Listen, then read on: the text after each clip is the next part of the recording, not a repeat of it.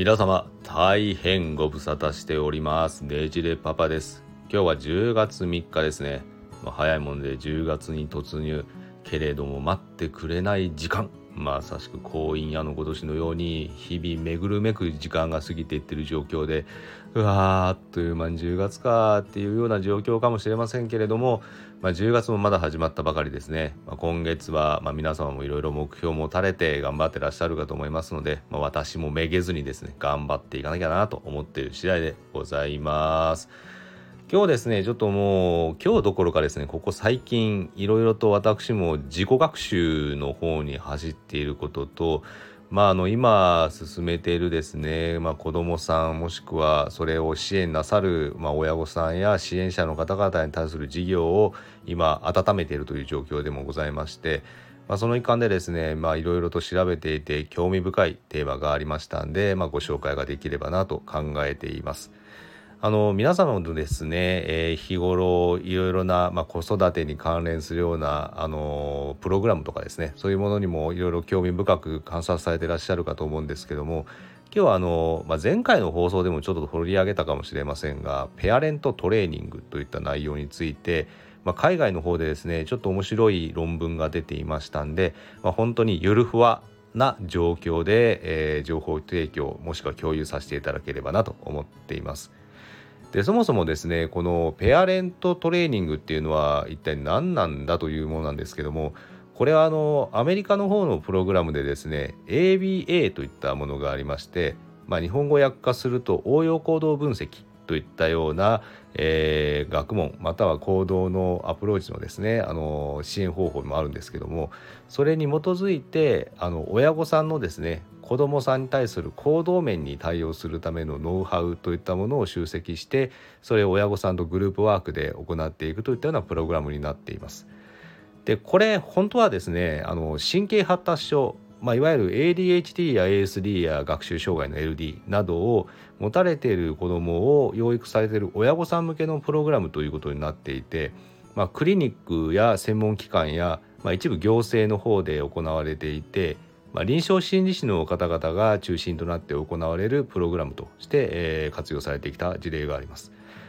で、まあ、一種のこれ認知行動療法といったものも若干含まれるようなプログラムになっていてやっぱりですねあの神経発達症をお持ちのお子さんを養育するとなるといろいろなご苦労も親御さん抱えてらっしゃるかと思いますので、まあ、そこのところの、えー、子供の、えー、親御さんのですね心を解きほぐす意味でのサポートプログラムということで存在していました。でこのペアレントトレーニングっていうのですね、まあ、効果があったっていうのはいろいろな実体験ですとか、まあ、実際に支援者の方での報告といったものがいろいろ出てはいるんですけどもじゃああのちゃんとしたあの検証結果として論文でまとめられてるかというとですね意外と少ない状況であって。まあ、それが今回ですね、まあ、半年間、えー、実際それを行ってからの追跡調査を行った結果っていうのが出てましたんで、まあ、それについてご紹介ができればなと思ってるんですが、これあのオランダのですねフロー人間大学といった児童精神精神医学教室で行われてる、えー、論行われた結果の論文化されたものでして、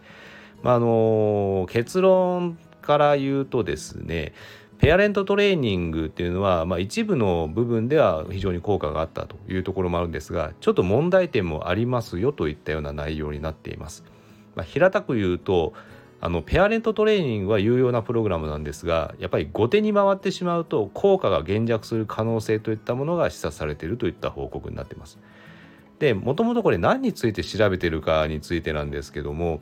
まあ、の今までの報告って言ったらペアレントトレーニングを行って、まあ、その後しばらくした12ヶ月ぐらいの感覚はどう？っていうのを親御さんに聞いて、まあ、それをアンケートを取って、えー、効果検証を行うっていうものが主体だったんですけども、まあ、6ヶ月以上にわたってどう？っていうのを聞いてるような報告っていうのはあんまりなかったんで、まあ、どちらかというと比較的長期、まあ、半年から半年以降の、えー、親御さんの意見を聞いて本当にどこの部分が有効だったのかっていうのを検証している報告なんですね。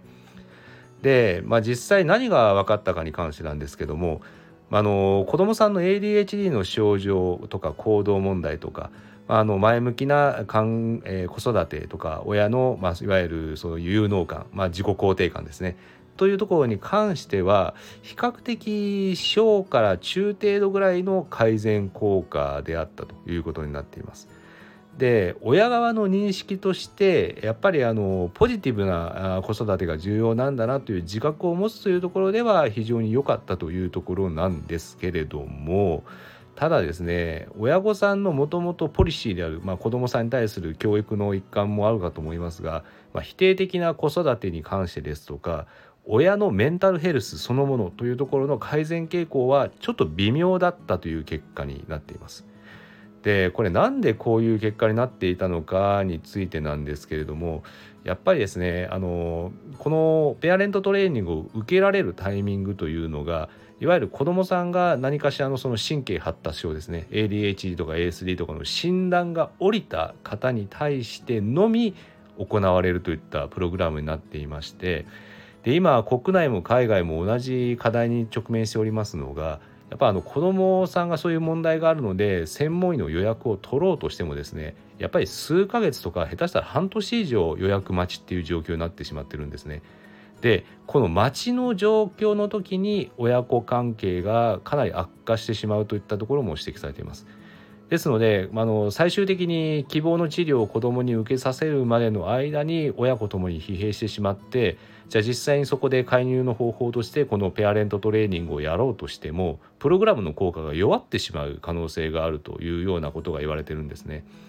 まあ、いわゆるノセボ効果とも言われてるんですけどこのノセボっていうのはあのプラセボとかよくあると思うんですけどあのお薬かと思ってまあ、ラムネを飲んだら、まあ、お薬と同じような効果が出たっていうあのプラセボ効果なんですけどもこのノセボ効果といったものは、えー、マイナスイメージの方ですね病は気からのよく代名詞でも使われるんですけどさまざまな不信感が強まっていたりとか生活や考え方そのものがあのかなり内向きになってしまうということで外部の情報等が入らない悪影響を及ぼしてしまうということになってしまっている状況であると。まあ、こういう時にですねこういうふうなプログラムをしようとしてもちょっとあのもう時がしばらく経ちすぎてしまっているというようなことも考えられるというふうに考察はされています。ですのでこれはあの考え方にはよりますけどもその専門機関の予約を取っている間、まあ、待っている間ですねこの待機待ちの長い期間にやはりあの親御さん実際困っていて子どもさんも困られているという現状かと思いますのでこういう時期にペアレントトレーニングを受ける必要性があるのではないかとも述べられています。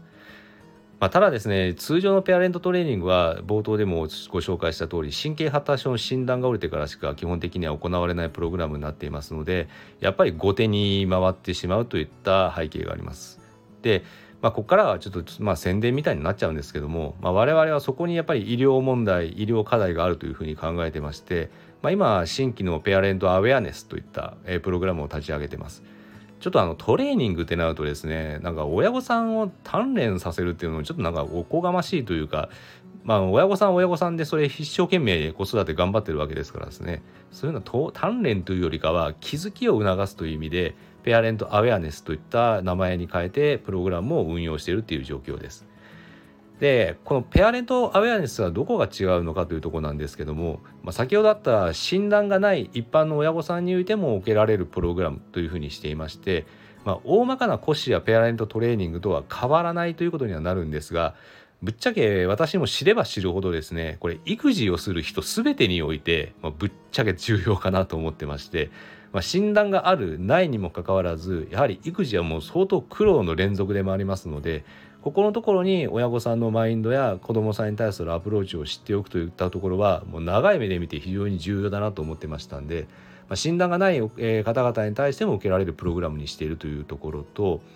まあ、一般的にはこのペアレントトレーニングも小学生までが対象となっているんですがあのそこの裾野を広げて思春期のお子さんを持つご家庭にも参考になるようにカスタマイズをしているという状況ですね。であとこれはあの通常臨床心理士の先生方が行われるプログラムなんですけども、まあ、今回我々が行っているのは子どもの心専門医小児精神科医がですね行うプログラムの一環として今まであのたくさん対話を重ねてきた親御さんの経験則臨床経験をベースとして、まあ、医師によるプログラムを行うといったものになっています。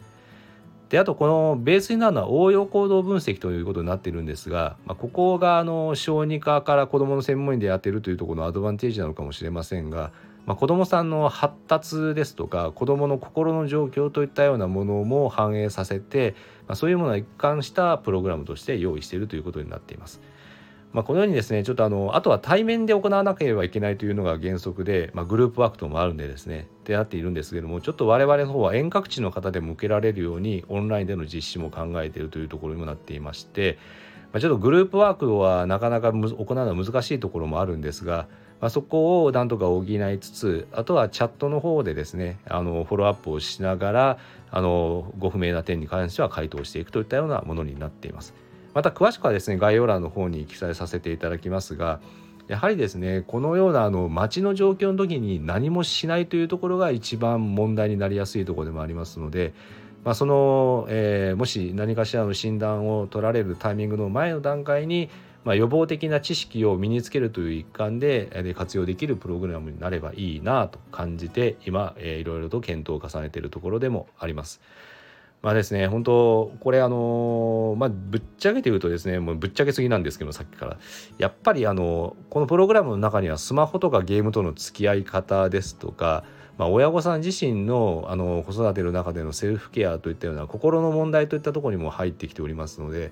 やっぱこうなるとですね、もう線引き診断云々とかんのは別として、やっぱり通常の一般的なあのちゃんとした情報源として親御さんが持っていく、えー、あの引き出しを持っていくだけでもですねかなり大きくあの変わるかなというのも考えておりますので、まあ、そういうふうな形で医療貢献そして、えー、今の医療のギャップを埋めていけるような活動にしていければなと考えていろいろと、えー、情報源集めているところでもございます。で今回ご紹介した論文もですね、まあ、海外の方の報告ではありますがやはりあの、まあ、そのような、えー、認知が固まる前にうまくあの親御さんの認識も温かいうちに、まあ、そういうようなプログラムを導入されるべきではないかといったような結論になっていましたので、まあ、それに準じて我々も今行っている事業の方でなんとかあの良い方向に持っていけるようにしていければいいなと考えております。ちょっとですね久々の収録でありますので、まあ、とうとうと淡々とこう語るような感じになってしまいましたが、まあ、それだけ我々もあのなるべく高い熱量を維持したまま、えー、10月も駆け抜けていきたいなと思っておりますのでもしもしあのこの点に興味がある方は概要欄の方からあの覗いてみていただければありがたいなと思います。それではですね、もう最近ちょっとめっきり涼しくなってきましたけれども、皆様もこの季節の変わり目、お体ご自愛されて頑張っていただければと思います。それでは、ネジでパパでした。また次の収録でよろしくお願いいたします。